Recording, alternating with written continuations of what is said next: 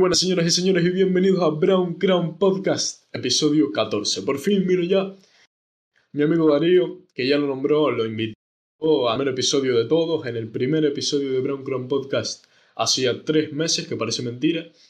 Y bueno, voy a presentar un poco después la semana y un cambio pequeño que hemos metido al canal. Pero antes de nada, dejo a Darío que se presente, que diga más o menos lo que hace y lo que le gusta. Hola a todos, pues estoy súper encantado de estar aquí. Gracias por invitarme. Y mm, nada, yo soy Darío Hernández, eh, pues reciente premio Joven Canarias por la Dirección General de Juventud. Y básicamente este premio me lo han otorgado por mi dedicación exclusiva al medio ambiente, pues desde que tenía 12 años llevo pues limpiando eh, localizaciones naturales, es decir, barrancos o las orillas de las playas. Y luego pues he creado pues mi colectivo que se llama Luchando se puede, desde el que organizamos un montonazo de limpieza cada año. Aunque este año, pues al estar en segundo bachillerato, pues eh, tengo que reducir mi, mi presencia en, en, el campo. Claro, eso te iba a decir, es un trabajo muy, muy sacrificado, porque ese día que tengas exámenes y esas salidas a recoger que las he visto en tus historias y tal, que son de horas y horas, es un poco eh, que te, te, quita muchísimo tiempo, pero es que es muy importante el trabajo que hace. Y como ya digo, eso es Darío. Darío es una persona evocada por el medio ambiente, una persona que pasa días y días y días y en lo único que piensa es ayudar al planeta. Y vamos a tocar a lo largo del episodio un montonazo de temas con esto. Pero antes de nada, decirles que Igual algunas personas estuvieron diciendo por qué no ha salido todavía el episodio, pues porque el fin de semana tuve que ir eh, a un sitio de medio vacaciones, no hice nada, a descansar y tal, y no he tenido otro momento para subirlo que este lunes, o sea, este lunes, que es a día de hoy, cuando estamos grabando el 14, voy a subir ya el episodio número 13. ¿Y qué pequeño cambio es el que estaba hablando antes? Pues es ni más ni menos que antes yo lo que hacía era subir cuatro clips a YouTube de un podcast y cuatro clips a Instagram y TikTok y las, otras redes sociales. Ahora voy a hacer un cambio, a ver cómo me va, a poner solo tres, tres clips para que sean como que la gente se meta más en esos tres y que no sean cuatro muy pesados ni nada. A ver cómo funciona con tres. Y bueno, dicho esto, pasamos ya a los tópicos de esta semana y el primero es el siguiente el negocio que se hace con el medio ambiente, sobre todo en las empresas. Hay ciertas empresas que, que solo su responsabilidad social hace que, aunque ellas no, no quieran, estén, sientan como obligadas, porque no les sale de dentro, sino que se sientan obligadas a dar una imagen de responsabilidad social, que sus productos sean menos contaminantes y demás. ¿Tú cómo ves este tema? Yo creo, el otro día lo subí en Instagram y creo que el greenwashing es, o sea, que en español el lavado de cara verde es mm, de las peores plagas que tenemos en las empresas, porque sinceramente hay muchas empresas que expolian nuestro medio ambiente y todos sus recursos y pagan muy poco a sus empleados en países subdesarrollados a los que van para evadir impuestos y para tener pues más rentabilidad allí y después nos ponen en los productos, no, 100% sostenible. Eh, comprando este producto ayudas al medio ambiente. Y al final lo que ellos quieren es, como ahora tenemos como un boom medioambiental en todos sitios, en las instituciones y en las empresas también lo, lo estamos teniendo, pues estas empresas se dedican a como a tener como una máscara que les permita pues jugar con sus clientes y que los clientes pues confíen en ellas porque son supuestamente sostenibles. El problema son las empresas que, que tienen, pero después por detrás o no lo hacen o, o... Pero al fin y al cabo, cuando, cuando todas las empresas están como obligadas a decir tenemos que tener buena cara en, relación a la sociedad, tenemos que cuidar nuestro medio ambiente y tal, pues al final eso, quieras que no es un beneficio para, para toda la, la raza y para el mundo. Pero una cosa te quería preguntar yo. ¿Tú estás más en contra o más a favor de la deslocalización? ¿Piensas que es buena? ¿Piensas que... para mejorar el mundo? Pero la deslocalización eh, en cuestión de que, o sea, de que las empresas... De las empresas, las empresas que se deslocalizan... A ver, es que depende de la política que tenga la empresa, porque si, es, si la empresa decide pues irse a otro país para beneficiarse de que ese país tiene unas condiciones laborales peores que las que tenemos en nuestro país, pues me parece totalmente en contra. Pero si hay empresas que deciden expandirse y pueden ayudar a, desarrollar la zona, tanto pues, social como económicamente, pues sí estoy, sí estoy bastante de acuerdo, pero es depende del caso, porque normalmente las grandes multinacionales se van de, pues, de la Unión Europea porque en otros países no están exigidos a pagar tantos impuestos como lo hacen aquí. Hmm. Y entonces, no sé, puede ser Mm, bueno, pero bueno, ya vemos el caso de que siempre sale a la luz de, de Sara, que Sara pues eh, explota a los trabajadores en la India, es horrible. Y después nosotros tenemos la ropa tan tan barata, por eso hay que comprar mejor eh, productos de aquí, productos locales, aunque sean más caros, porque son hechos a menor escala, pero los productos a gran escala dañan el, el mundo laboralmente, o sea, no laboralmente, pero de, socialmente porque esas personas están todo el día trabajando, todo el día trabajando, pues muchas más de ocho horas y después, por la otra parte, eh, producir masivamente, pues ya tenemos las consecuencias de todos los residuos que dejan. Es que claro, el problema es que esa gente está tan... que no se entera de nada, que nosotros tenemos unas condiciones de vida tan buenas aquí, que cuando les dan ese tipo de trabajos a esa gente, a ellos les parece incluso bien porque están mejorando mínimamente su economía, pero, pero claro, de esa manera que nosotros desde la otra cara la vemos tan, tan, tan brutal y tan inhumana. Bueno, digo esto, vamos a pasar entonces al segundo tema. Muy bien, este primer tema me pareció muy bueno respondido por tu parte. Pero bueno, la, el tema es el siguiente. El calentamiento global es inevitable. ¿Por qué? Porque cada vez somos más personas. Ya hubieron épocas calientes y épocas frías en el mundo. Esto es una cosa que yo le, le, oí, le oí comentar el otro día en no sé qué entrevista a Wild Frank, un tío de, de Discovery Max que todo el mundo lo conoce, que es muy tal que cosas de animales y demás. Pero dijo una cosa que me pareció interesante comentarla, que es, es que a lo mejor no podemos acabar con el medio ambiente, porque es que la natalidad hace que vayamos siendo más y más y más personas y, inevitablemente vamos generando más y más y más basura. Y lo único que podemos hacer es retrasar este proceso, porque los seres humanos, como esto que estamos viendo, se van a acabar destruyendo a sí mismos. ¿Tú qué opinas de esto?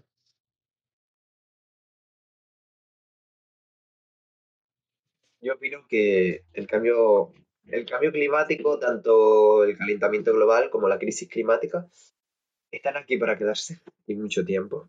Y entonces, mm, no sé, no quiero predecir que nos vamos a extinguir, pero si tenemos las condiciones climáticas que no nos favorecen a nosotros y nos gracias Ah, o es que la Tierra se sí, pero al entrarse la Tierra, pues muchísimos más incendios, muchísimos más... Eh, em, ¿Cómo se llaman los, las lluvias estas de Asia? Los monzones. Mm, con más ah. frecuencia, muchísimos más huracanes, muchísimos más eh, tormentas tropicales, porque cuanto más caliente esté el Atlántico, más tormentas tropicales vamos a sufrir. Entonces, que nos vayamos a extinguir, Probablemente porque va a llegar algún momento en el que no tengamos... A ver, la tecnología va a la par que la ciencia, que la, que la, humanidad. Pero va a llegar un momento en el que los recursos naturales, pues... Mm, o sea, los recursos naturales son los que son. Si no empezamos a, a, elaborar la comida desde los laboratorios, que es otra cosa que se, es otra cosa que se plantea, eh, los recursos naturales van a acabarse. O sea, ya nosotros este año estamos ya en diciembre y desde octubre llevamos ya consumiendo los recursos que el planeta tiene preparados para el año siguiente. Es que es súper fuerte.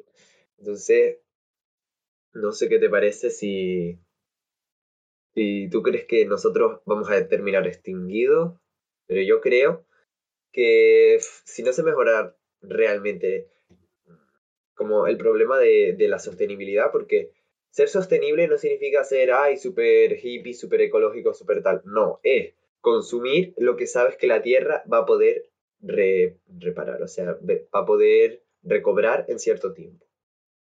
Sí, exacto. Yo creo, que, yo creo que lo de extinguirnos es inevitable, siendo realista.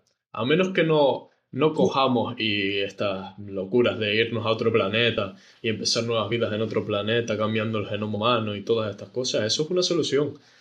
Pero yo creo que a día de hoy lo único que podemos hacer es retrasar ese proceso lo máximo posible, a ver si vienen cambios tecnológicos que nos hagan salir de alguna manera de esto. Porque es que a nosotros pues no nos preocupa porque no vamos a llegar a vivir eso ni, ni, ni, ni, eso es lo que iba a decir, que nosotros seguramente nuestra generación no creo que viva una extinción masiva, pero porque nuestras condiciones climáticas todavía no son tan desfavorables como se prevén. Sí. Yo creo que no es tanto cómo, cómo vamos consumiendo ahora mismo los recursos, que también, sino cómo vamos reutilizando los que ya consumimos, cómo vamos reutilizando las cosas, porque lo estamos echando todo a perder al mar, y eso está acelerando, lo que más está acelerando eso. Sí. Entonces. Totalmente, porque. Sí, La solución está en saber cómo gestionar toda la materia prima que ya tenemos. Si, tanta, si tenemos tanto plástico, si tenemos tan, tanto metal, tanto cartón, todo, si todo eso lo sabemos gestionar y reciclar de la mejor manera posible, es que es un ciclo. La economía circular es que se debería de implantar. Lo que pasa es que lo dicho, hay muchas multinacionales que no están de acuerdo, porque se lucran. Eso es verdad. A lo mejor las, multinacionales tienen interés de que en la educación no se imparta tanto lo que es el desarrollo sostenible, lo que es... A lo mejor hay un choque de intereses ahí que por eso no, nos llevamos a enterar y personas como tú hacen falta para concienciar, para... que por, por mis padres y por la educación que he tenido, yo siempre he tenido presente lo de no contaminar y no tal, pero hay una serie de personas que vienen de otro sitio y que tiene que haber gente como tú para concienciarlo, si es verdad. Y bueno.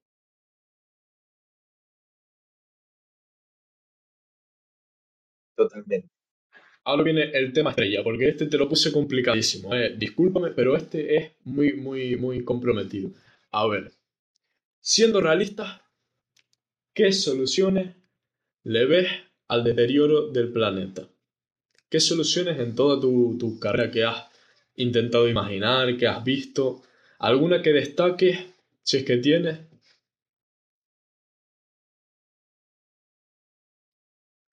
¿Qué soluciones le puedo ofrecer yo a el planeta, te refieres? Sí, al deterioro del medio ambiente, a la gente que cada vez contamina más. ¿Qué soluciones crees que podemos implantar hoy en día? Creo que tengo una respuesta bastante pensada. A ver, em, el otro día eh, fui a hacer una pieza en, en Breña Baja, en Los Cancajos, y mm, estuvimos hablando precisamente de eso. ¿Cómo ha cambiado la sociedad a base de golpes?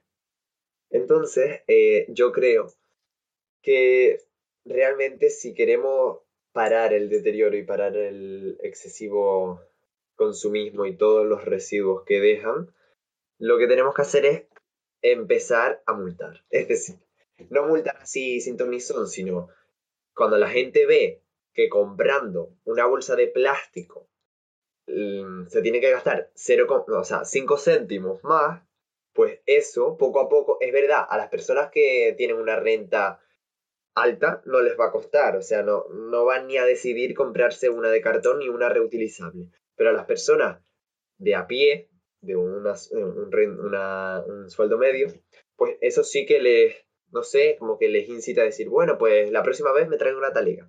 O eso es lo que pienso yo en mi mente súper utópica. Así que, cuantas más legislaciones y más normas y como iniciativas de decir, bueno, pues ahora las pajitas, que ya lo hicieron, las pajitas de plástico están prohibidas.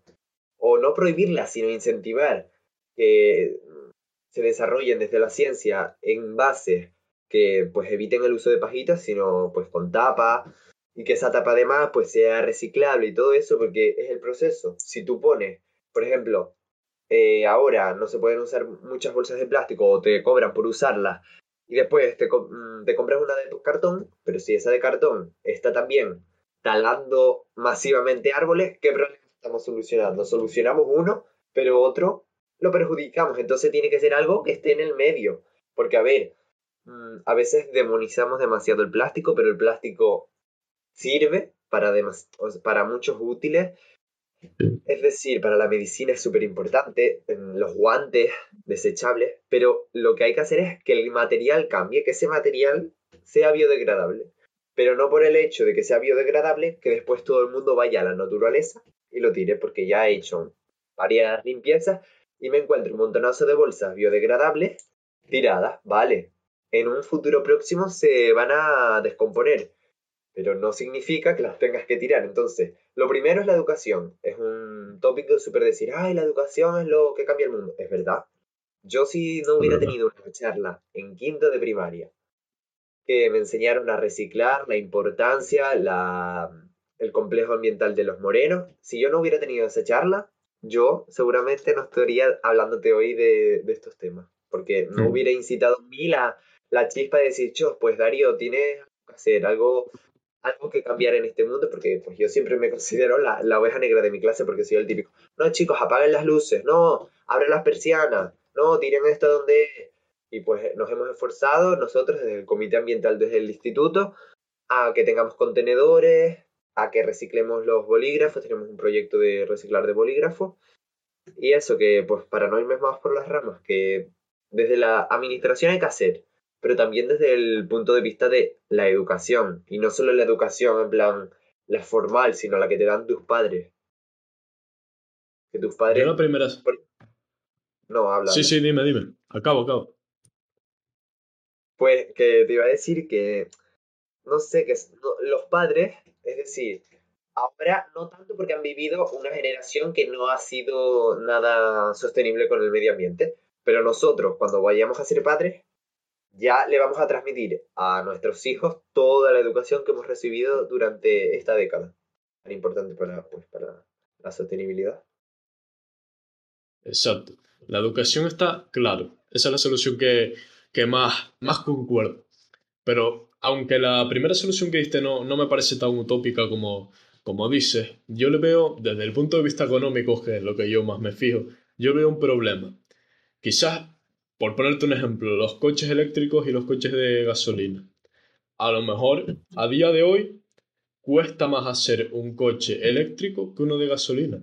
Y por eso se venden más caros uno eléctrico y uno de gasolina. Que está bien que, que, que, que a lo mejor podamos bajarle tanto el precio que, que sea más caro uno de gasolina que uno eléctrico. Pero a día de hoy yo creo que con los recursos que tenemos y el, plástico y, los reutilizables no estoy muy enterado.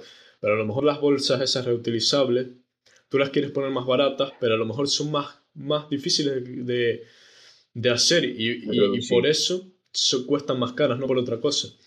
Y lo que me parecería bien es poner una multa a la empresa en sí por el nivel, por el porcentaje de contaminación que esa empresa genera o algo así, poner una multa, una multa o algo ahí para a modo de incentivo para que dejen de, de hacerlo es lo que me parecería mejor, pero sí, la solución mm, está bastante, bastante acertada. Bueno, si no quieres comentar nada más, pasamos ya a las noticias en sí. Vale. Perfecto.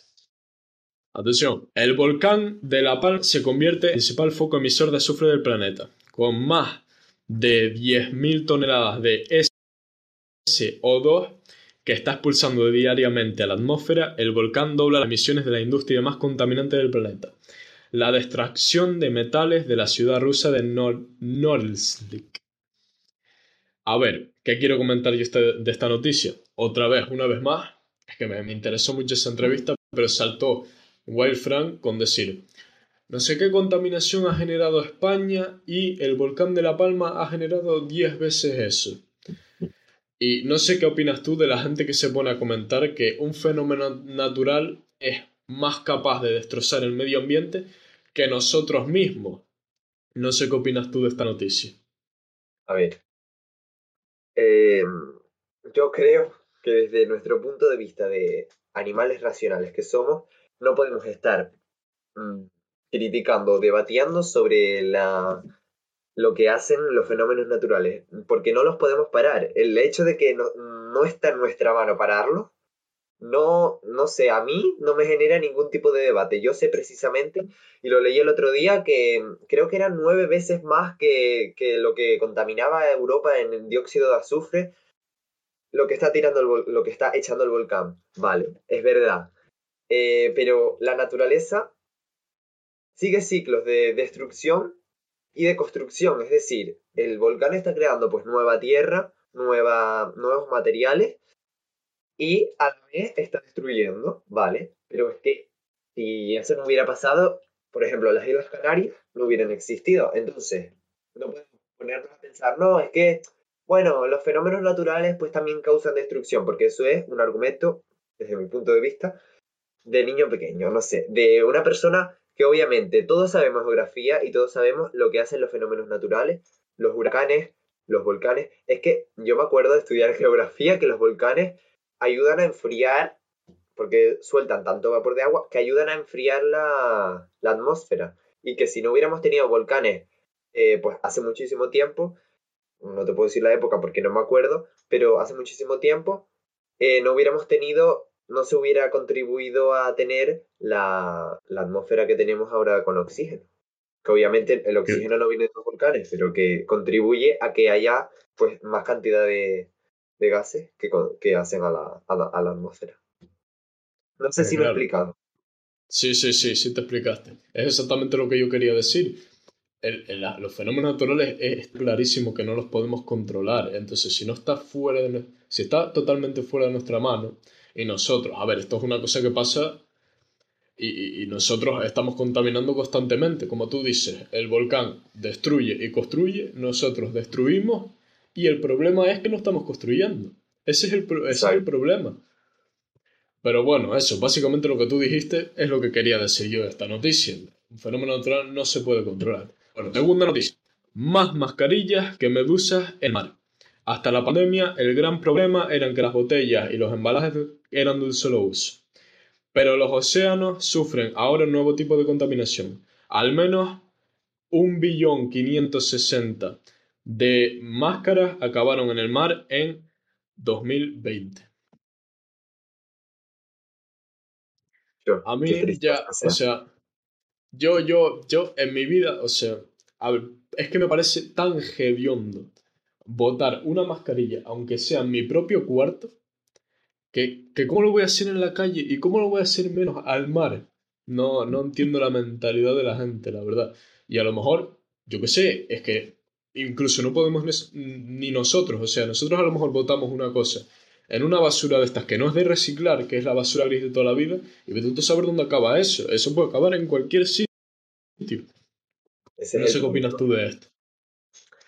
A ver, yo lo de billones de mascarillas me lo creo totalmente porque solo yo he recogido, pues te digo, casi que mil, o sea, con todas las que he recogido en todas las limpiezas desde que empezó la pandemia, he recogido seguramente más que mil. Entonces, bueno, desintegradas, eh, horrible. O sea, es junto con los cigarros el residuo, los cigarros, las toallitas y la mascarilla son el residuo que más me encuentro cuando voy a, a recoger residuos. Entonces, eh, es un problema súper triste, pero es, o sea, se debe a que la, gestión de los residuos no es tan transparente y tan eficaz como deberíamos. Porque si tú tienes un, vertedero al lado del mar, como ocurre aquí en La Palma, que lo tenemos pues a poquitos metros del mar, no sé si sabes dónde es, el complejo de los Morenos, en Mazo, Yo fui de la Salemera pues lo tenemos súper pegado al mar. Si hay ráfagas de viento, porque pues, estamos en otoño y hay tormentas, esas tormentas eh, llevan todas las mascarillas o todos los residuos así súper pequeñitos, plástico en general, porque son súper ligeros, al mar, después tenemos todo el problema que tenemos en el mar. Y claro, si ya después lo tiras en los cauces de los barrancos, como fue la ocasión que me encontré ayer, un montonazo de mascarillas en los barrancos, porque ayer fui a, limpiar el barranco de las nieves, y había tropecientas mascarillas desintegradas, todas mm, de estas FFP2 que tardan muchísimo en desintegrarse, súper desintegradas y súper triste, claro. Si tú vas caminando y lo tiras, pues es más directamente que si se hace una gestión más adecuada. Por eso, los sanitarios siempre, mm, como recomiendan, meter las mascarillas en la bolsa, en una bolsa, y la bolsa cerrarla. Porque si la tiras directamente a, pues a una papelera y después esa, esa, esa mascarilla puede ser viento por esa zona y se vuela, es lo mismo. Entonces hay que mejor prevenir. Y ante todo, usar el menor número de mascarillas posible. ¿Cómo? Usando de tela homologada o FFP2 que tardan 48 horas y no solo 4 horas como son las quirúrgicas. O sea, es lo que yo puedo aportar ante este tema. Que me duele muchísimo ver mascarillas porque una cosa es, vale, se me, se me voló, pero se le vuela a, toda la población de La Palma que dirá que hay miles y miles y miles y miles de mascarillas. No, una cosa es un improvisto, un imprevisto, pero tirarla desde el coche, como yo he visto gente, tirar la mascarilla o cigarro o cualquier residuo que he visto tirar y que me pongo súper nervioso y no nervioso, sino decepcionado, porque cuánto trabajo nos ha costado pues tener esta pandemia raya y ahora mira que tenemos un montonazo de casos para que después vete tú a saber si una persona toca esa mascarilla sin querer porque está en el suelo y tú tenías COVID. Es que es el problema sanitario y el problema ambiental. Y fíjate que tú eres una persona muy, muy comprometida y aún así me dices que habrás recogido mil mascarillas. Pero el problema es que tú que eres una persona tan comprometida has recogido mil mascarillas y vete tú a saber si la mitad de La Palma, 39.000 personas, por ejemplo, contaminan el ambiente y han tirado alguna vez a incluso una, que pueden tirar dos y tres. Imagínate. Y tú has recogido solo mil. O sea, imagínate, la, a no ser que las grandes corporaciones y grandes empresas se pongan a montar pues, o negocios rentables recogiendo del medio ambiente, o el mismo Estado marque esas cosas, yo creo que, que, hacen falta muchísimas personas como tú, porque es que si no es imposible. O al revés, que no haya personas como yo, porque eso quiere decir que no hay residuos en la naturaleza. Entonces, si no hay residuos en la naturaleza, no tienen que existir personas que se dediquen a, a, a mantenerlos limpios. Sí, sí, exacto. Pero bueno, vámonos a la tercera noticia ya. El acuerdo, esto fue un, un tema que sacó un profesor, muy buen profesor José Alberto, de, en la clase de economía, y dije, yo este me lo voy a traer aquí con Darío, porque viene al, viene, viene al caso. El acuerdo TTIP entre la Unión Europea y América. Fue una especie de acuerdo clandestino que no querían que se enterase nada y que escondieron los documentos y las cosas legales para que la gente no supiera lo que estaban haciendo, pero el caso entre otras muchísimas cosas, pues lo que hicieron fue eh, acordar, no está todavía eh, establecido, está en ello desde 2013, pero lo que se hacía es eh, dejar, en América se le meten un montón de, químicos y cosas a, los productos del campo para que crezcan más, para, y las vacas para que suelten más carne, y lo que querían hacer es meterlo a Europa también. Que Europa también pudiese eh, pues meterle cosas a los alimentos y a las cabras, y a las vacas, y a las ovejas, y a todos estos animales, para que produjeran una cosa que no se ha demostrado. lo que pasa es que en América se mete productos y hasta que no se demuestre que eso es malo, se puede comercializar. Y hay productos que no se saben ni lo que son. Y en Europa, pues si no se sabe, pues ya lo prohíben. Pues no, eso va a cambiar y van a, a permitirlo todo. Entonces,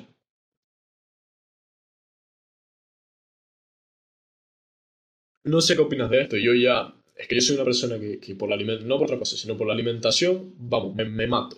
Y el hecho de que ya me metan ese, tipo de cosas, que, que incluso reduzcan mi, mi, tiempo de vida. Y porque es que no sé qué, qué, hace eso. O sea, incluso te puede ser, puede ser más propenso a, ser, a enfermarte. No sé qué opinas tú de este tema.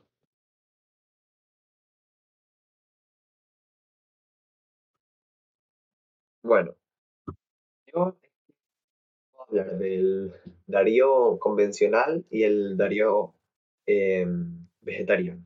A ver, si te hablo de la parte del Darío vegetariano, obviamente te diría, bueno, el problema es no consumir O sea, la solución es no consumir la, esa carne que está llena de antibióticos y llena de, de sustancias químicas que le, o sea, que, que, le pinchan a los, que le inyectan a los, a los animales de granja para engordarlos para que tengas más carne en tu plato. Entonces, si te puedo hablar desde el otro punto de vista, te diría que em, la Unión Europea en estos términos pues es bastante tajante. Entonces me parece súper triste ahora, mm, pues, desde que acabe la entrevista me voy a informar sobre el caso que me acabas de decir, porque me, me parecería súper deplorable que tengamos un retroceso cuando ya pues los alimentos transgénicos siempre están en jaque, porque es súper contraproducente que no dejemos a los animales ser naturales, sino que nosotros le le, pues, le inyectemos antibióticos, le inyectemos un montonazo de medicamentos para que ellos pues mm, produzcan más. Y entonces al campo, que esto sigue pasando muchísimo, que tú ves una manzana roja, súper eh, esplendorosa en el súper y después te la comes y está asquerosa porque no le ha dado tiempo a crecer y, la y le pusieron productos fitosanitarios para que creciera y que tenga la el volumen y todo eso, pues me parece súper triste. Por eso es que hay que hacer, apoyar a la, a la mm, agricultura ecológica, que no permite ningún tipo de producto, de producto, pues no sé cómo llamarlo. Em, químico. Químico, exacto, para, para ayudar a la agricultura.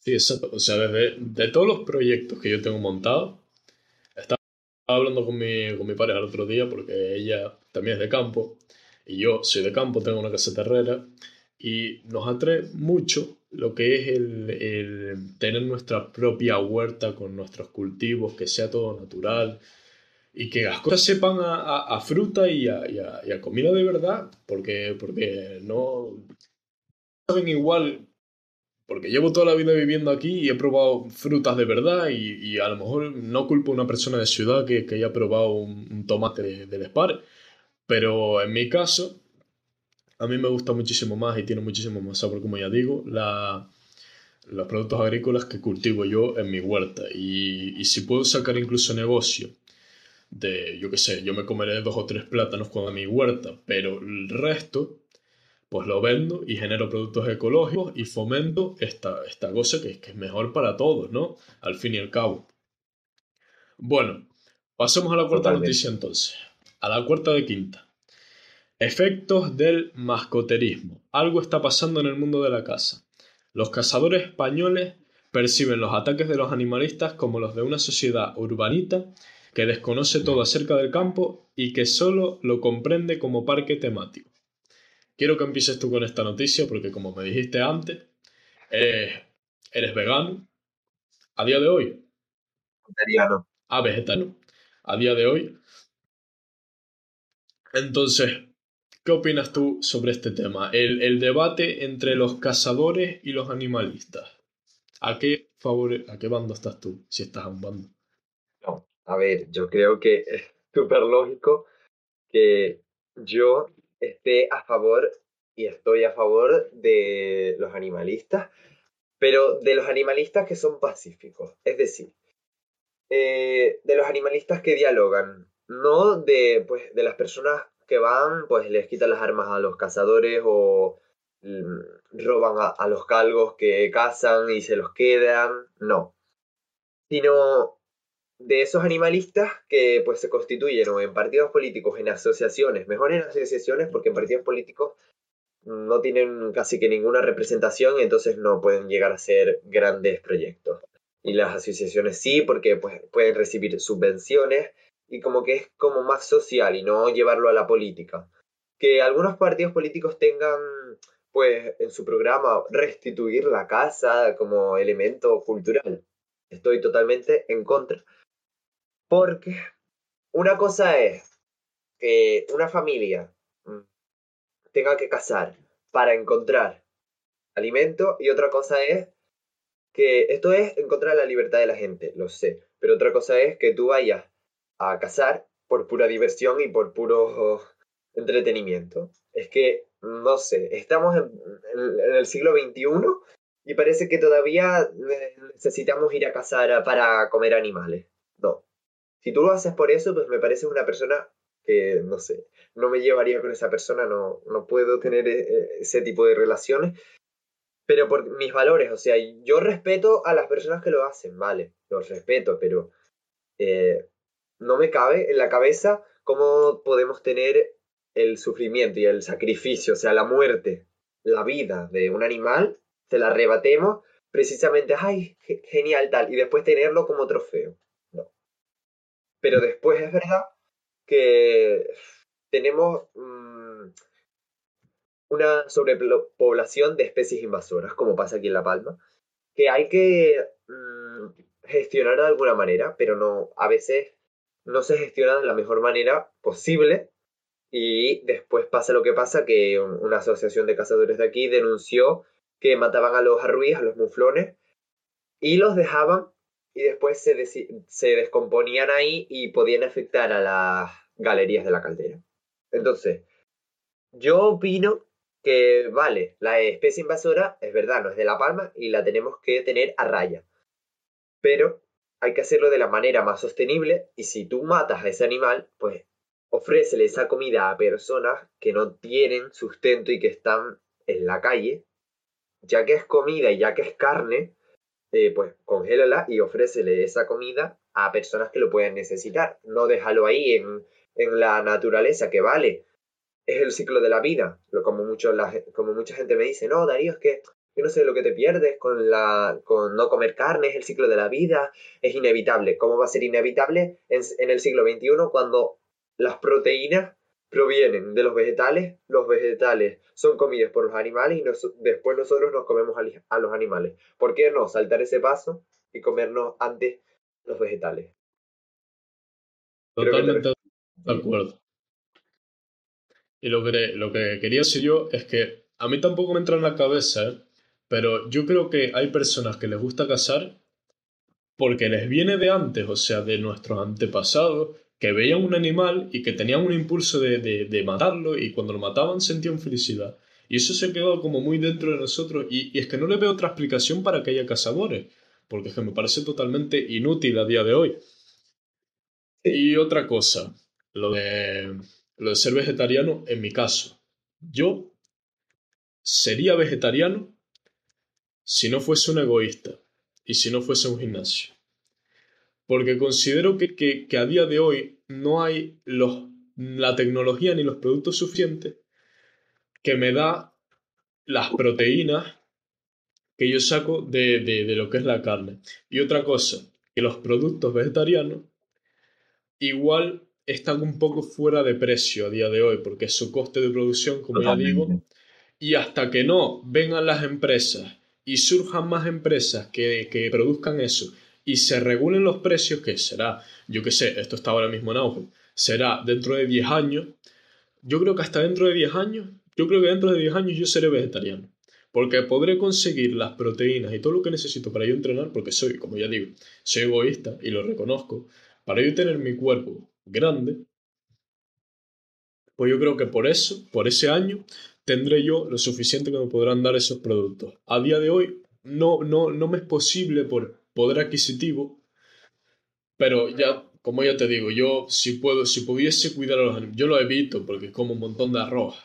Mi, mi dieta en sí se basa en arroz, en macarrones, en todo para pa, engordar, coño. Pero la carne la como no, no en frecuencia, sino de vez en cuando, pero si puedo dejar de consumir, pues estaría más que bien. Eso sí, yo el problema que le veo a día de hoy es la gente que come mucho. Yo como ya digo, no, no como mucha carne, ni, ni la exploto, ni, ni, ni me hace falta mucho, ni me gusta, ni me gusta un montón. Pero, como yo te digo, yo si, si pudiese evitarlo, lo evitaría. Pues sí. Pero bueno. Porque em, la industria cárnica tiene demasiado peso en, pues en, en el comercio. ¿Por qué? Porque ha sido lo tradicional y lo tradicional pues nunca cambia. Ese es el argumento que me dice todo el mundo. No, lo hemos hecho todo, toda la vida, ¿vale? La esclavitud en la Grecia de Aristóteles y de Platón estuvo y ellos la justificaban. Pero siempre nosotros estamos en contra, de la esclavitud. Entonces, eh, creo que vamos cambiando y creo que antes, en, en el Paleolítico, antes de cazar, empezamos a recolectar y después cazamos y después agricultura y ganadería.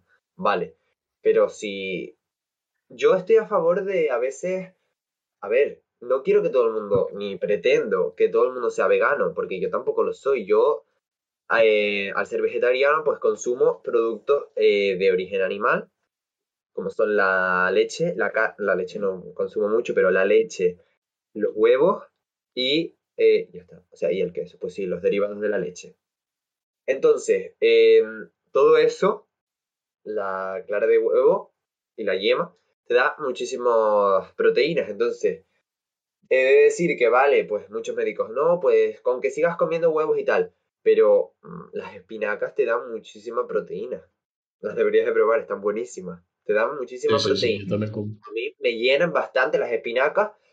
Antes, pues, no comía tanto vegetal, pero después que dejé el pescado, porque antes era pisci vegetariano, que comía pues eh, pescado, pero no carne, y ahora ya pues es el pescado también. Y yo creo que sí que hay suplementos, lo que pasa es que son carísimos, como tú dices. Pero lo que hay que hacer es darle subvenciones y ayudas, o sea, incentivos a las empresas que o tratan muy, muy bien y está súper bien certificado a sus animales o a las empresas que no tienen animales y producen productos de origen vegetal. Exactamente, como ya te digo, si yo fuese a montar una empresa cárnica, la hacía como tú dices, si fuera a montar una empresa agrícola, la hacía pues con productos ecológicos. Bueno, he dicho esto, última noticia, porque las empresas son las que veo más futuro, pero bueno. Última, el boom de la ropa de segunda mano en Madrid, aunque sea por postureo, también se cuida el medio ambiente. El aumento del interés por las prendas vintage multiplica sus ventas en un 43% y deja atrás el estigma que son para las personas sin recursos. Bueno, yo más quería tocar con este tema lo que es las personas que ven mal que uno se compre ropa de segunda mano, ¿no? Que, que, yo toda mi vida he dicho, lo de segunda mano es más barato, me lo voy a coger. Y así he conseguido ahorrar dinero, pero esos que, que son muy, muy creídos, quizás, muy, muy tal, pues, pues.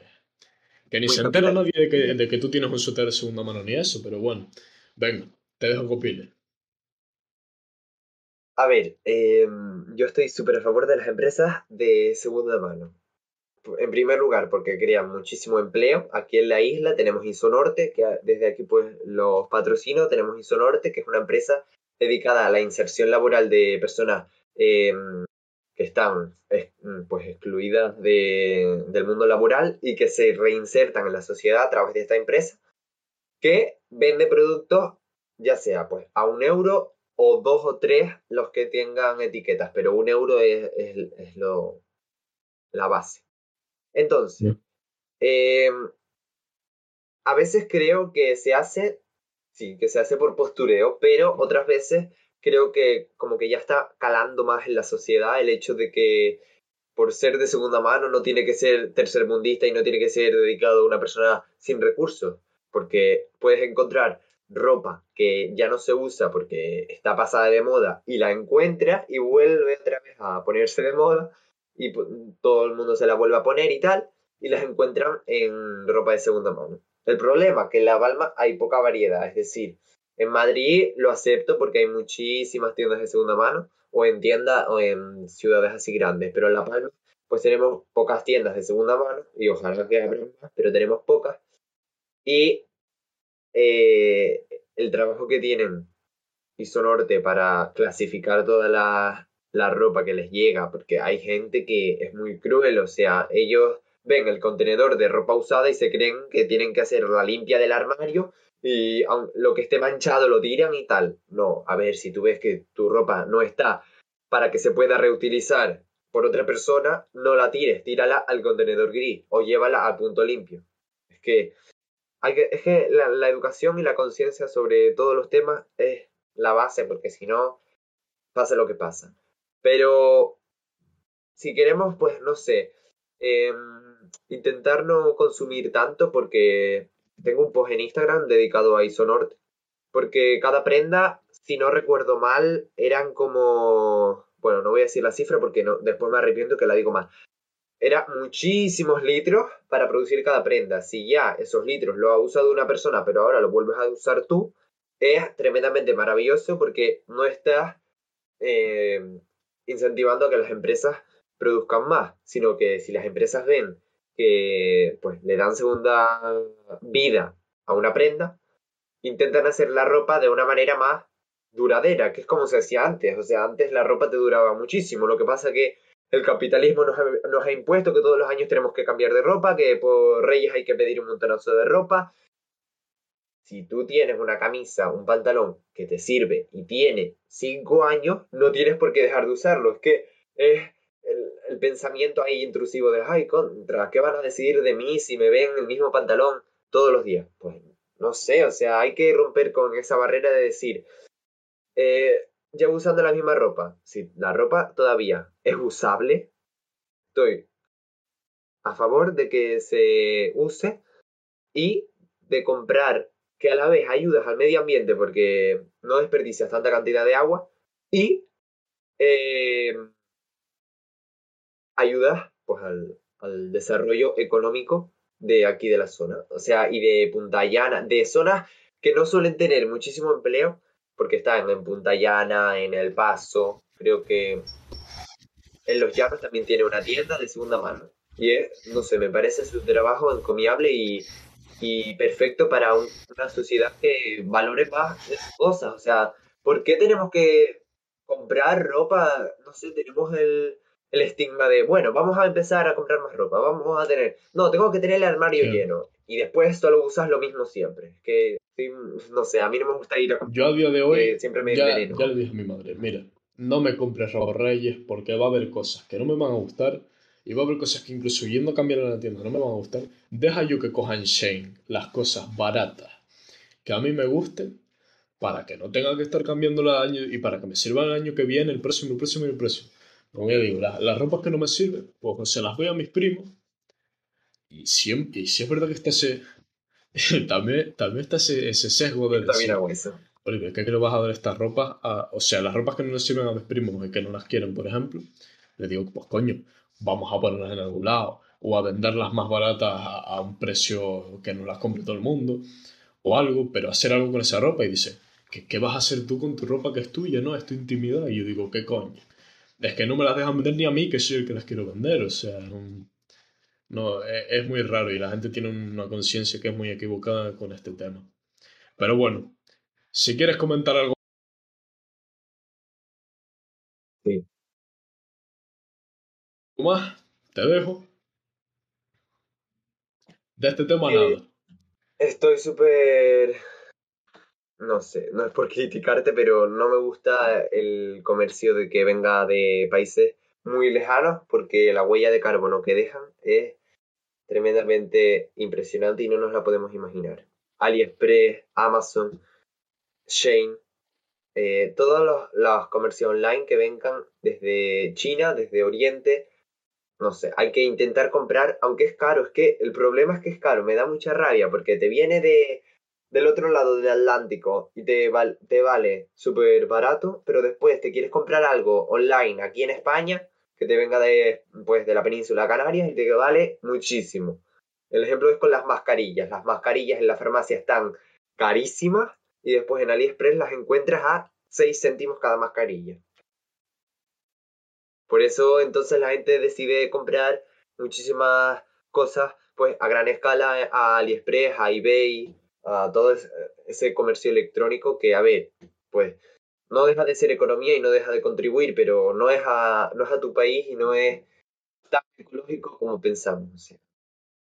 Pues yo tenía, fíjate que yo tenía, sí, yo tenía pensado que sí, eso no lo vi, que tenía una imagen corporativa buena, que hacía ropa con productos que eran buenos de no sé qué, o sea, a mí me, yo no lo había visto en ningún lado, pero a mí me lo habían contado, entonces digo yo, no hay ningún problema. Pero ahora con lo que estamos... Yo, vamos, te creo a ti antes que a ninguna otra persona, porque eres el que entiende de esto. Pero ahora que me lo acabas de decir, como ya digo, yo vengo aquí a aprender.